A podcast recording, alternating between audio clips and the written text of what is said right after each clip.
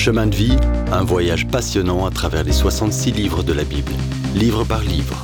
On s'intéresse aujourd'hui au livre des actes dans le Nouveau Testament, du chapitre 1 verset 26 au chapitre 2 verset 47. C'est le jour où le Saint-Esprit vient. 50 jours après la résurrection de Jésus, ses disciples se réunissent pour célébrer la fête de la Pentecôte.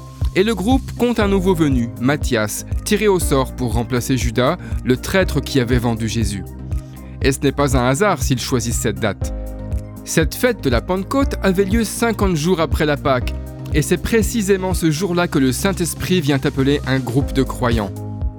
C'est la naissance de l'Église avec un grand E. Ce jour-là donc, beaucoup de fidèles juifs viennent de tout l'Empire romain pour se rendre à Jérusalem. Ils parlent des dizaines de langues différentes. Les apôtres de Galilée ne savent pas parler ces langues, mais quand l'Esprit les remplit, ils commencent à parler des merveilles de Dieu en criant, et chacun les entend dans sa propre langue. Incroyable Qu'arrive-t-il? Ces hommes sont ivres. Les gens se posent vraiment des questions. Mais ensuite, ils réalisent que c'est Dieu qui est à l'œuvre. Personne ne voit le Saint-Esprit, mais il fait connaître sa présence parce qu'on voit et parce qu'on entend. C'est spectaculaire. Le bruit du ciel, comme un coup de vent violent, remplit la maison. Des langues comme du feu viennent sur chacun d'eux. Tout se passe comme le Seigneur l'avait dit. Quand le Saint-Esprit vient ce jour-là, c'est Dieu qui agit, qui donne à chaque croyant en Christ son esprit pour vivre en toi, pour faire intimement partie de ta vie, comme promesse en attendant le jour où tu seras pleinement à lui. Et il te place dans l'Église, son corps, par le baptême de l'Esprit. L'Église existe maintenant parce que le Saint-Esprit est venu.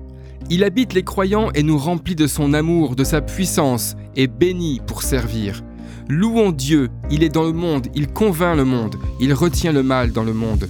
Pas besoin de le chercher, il vit en nous qui connaissons le Seigneur Jésus-Christ. Oh, comme on a besoin de la puissance du Saint-Esprit aujourd'hui. Revenons au rassemblement.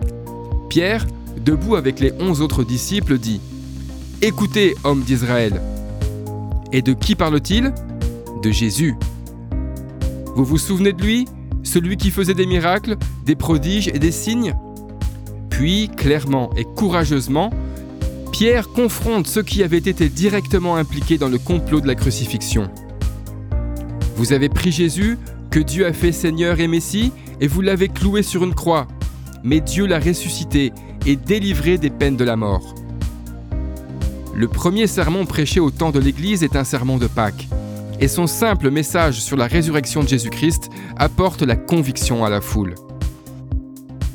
Ces fidèles avaient la parole de Dieu, ils connaissaient les prophéties, mais tout en ayant une religion venant de Dieu, ils étaient loin de Dieu. Pierre leur dit de se repentir. Faites demi-tour, revenez à Dieu. La foule saute de joie et croit ce que Pierre dit. Plus de 3000 personnes répondent par la foi, ce sont des croyants réellement nés de nouveau. C'est le jour de la naissance de l'Église. Dans le prochain épisode, on verra ce qui se passe quand les apôtres font des miracles. Si vous avez aimé cette rubrique et si vous voulez en entendre plus, allez sur le site ttb.twr.org ou téléchargez l'application. Retrouvez-nous aussi sur chemindevie.info. Vous voulez nous dire comment Dieu change votre vie par sa parole? Envoyez-nous un message sur WhatsApp au 07 81 46 39 39. À bientôt!